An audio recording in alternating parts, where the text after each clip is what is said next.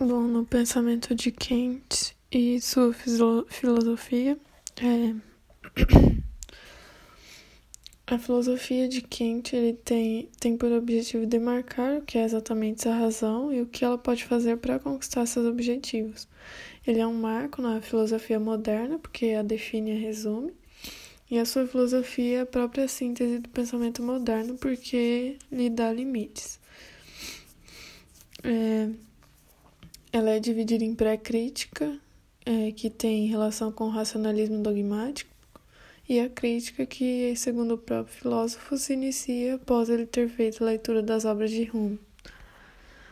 É,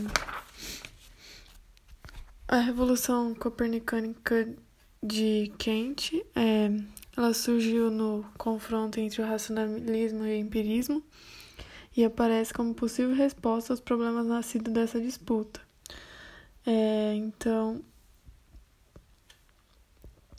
a Revolução Copernicana demonstrou que o sistema geocêntrico era falso e que o universo era infinito, que os astros não estão presos em esferas, mas fazem um movimento, cuja forma é uma elipse. Ele demonstrou também que o centro do universo não é a Terra, que o Sol não é um planeta, mas uma estrela, e que a Terra, como os outros planetas, giram ao redor dele. E demonstrou também que o próprio Sol também se move, mas não em torno da Terra. Então, é, Segundo Kant, o engano desses filósofos era começar dizendo que o que a realidade é, antes de estudar o que são a própria razão e a experiência, é indagando o que elas podem ou e o que não podem conhecer. É, então, em Kant, a revolução copernicana consiste no fato de, em vez de colocar no centro da realidade objetiva ou os objetos do conhecimento dizendo que são racionais e que podem ser conhecidos como tais como em si mesmos, começa se colocando no centro a própria razão. Então, a crítica da razão pura, é, no seu livro Crítica da Razão Pura, ele explica sua ideia de filosofia transcendental, que, segundo ele, não é análise dos objetos do conhecimento, mas o nosso modo de conhecimento dos objetos. Então, a filosofia transcendental é a teoria do conhecimento de Kant, que analisa as possibilidades de conhecimento por meio da determinação do modo pelo qual a razão funciona. Então, ele diz que a razão possui dois tipos de juízo, que são afirmações sobre conteúdo de conhecimento. O juízo analítico é, são a priori, ou seja, são aqueles que são inatos, não têm sua origem na experiência, são de caráter lógico e suas afirmações são feitas de tal maneira que o predicado está contido no sujeito. Exemplo: todo quadrado tem lados iguais. Então, na definição de quadrado já está estabelecido que ele tenha lados iguais. Então, os juízos analíticos não produzem conhecimento. Eles são universais e necessários. Os juízos sintéticos são a posteriori, então eles dependem da experiência e nos proporcionam um acréscimo de conhecimento. Por exemplo, a água congela a zero graus Celsius. Então, os juízos sintéticos não são universais e nem necessários, porque eles se baseiam na experiência que, no máximo, pode nos proporcionar generalizações. Então, eles são contingentes. Exemplo, a água poderia congelar a 10 graus Celsius. Então, um exemplo é: ele é inseguro, é particular e é empirista. E é, por exemplo, quando derrubo uma folha, eu sei que ela cai por causa da gravidade, que é o juízo analítico, mas não sei como que ela vai cair, que é o juízo sintético. O juízo sintético a priori é aquele que independe da experiência, mas já está relacionado a ela, já que se refere às condições de possibilidade de experiência. Então, independe da experiência, mas a considera, é universal, particular, empírico e puro. É...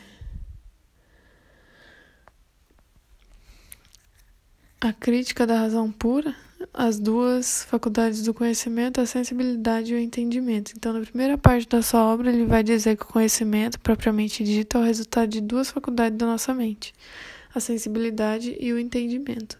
Para ele, a sensibilidade é tempo e espaço. Então, na estética transcendental, ele procura examinar a contribuição que a sensibilidade tem para o conhecimento. É, na analítica transcendental, ele analisa a contribuição que o entendimento tem para o conhecimento. E na unidade sintética da percepção e esquematismo, é a seção destinada a explicar como se processa a reunião entre sensibilidade e entendimento.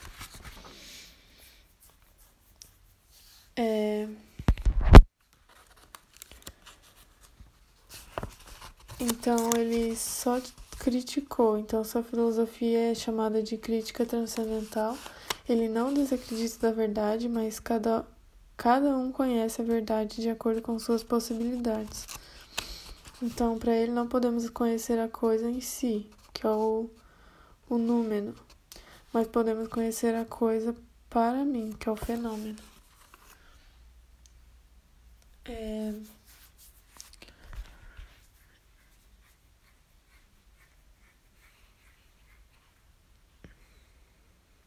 O projeto da filosofia crítica é, rearticula a oposição entre dogmatismo e ceticismo porque não toma partido de nenhum deles, então o Kant ele reformula o conceito de metafísica e faz uma análise crítica sobre o conceito limite da razão.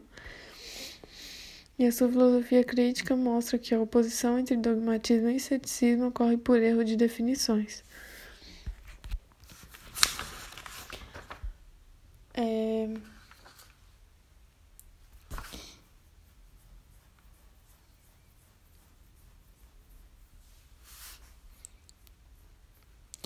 Em Kant, os princípios éticos são deduzidos da razão humana e, por conta disso, serão necessários e universais. Então, ou seja, é a busca de uma ética destituída da opinião pessoal e das influências da época e da cultura. Então, ele tem a ética deontológica, que é a deontologia, ela é a teoria normativa que significa dever ou obrigar então, não há uma lei que serve para todos, e é isso que Kant quer fazer. Ele quer fazer uma lei que sirva para todos. Então, no campo da ética, ele procura princípios racionais que possam orientar nossas condutas. E para ele, o que importa é a intenção que você teve na hora da ação e não os seus efeitos. E a ética, para ele, deve estar baseada em princípios ideais e não empíricos. É a liberdade para ele agir com autonomia, regras internas. Então, o sujeito é livre quando sua razão é autônoma. Então, quando é capaz de agir independente das causas externas. O dever ou lei moral deve ser exercido por boa vontade e pureza de intenção. Na sua, nas suas teorias, o imperativo categórico age como se a máxima da tua ação devesse tornar-se, através da tua vontade, uma lei universal. Então, isso serve para tudo. Significa que se o mundo seguisse isso que você está fazendo, o mundo seria melhor? Então, a escolha que eu fiz, eu ia querer que todos fizessem, o mundo seria melhor se todos fizessem? Então, o imperativo categórico tem como cerne a ideia de que os indivíduos devem agir em conformidade com aquilo que gostariam de ver como universal.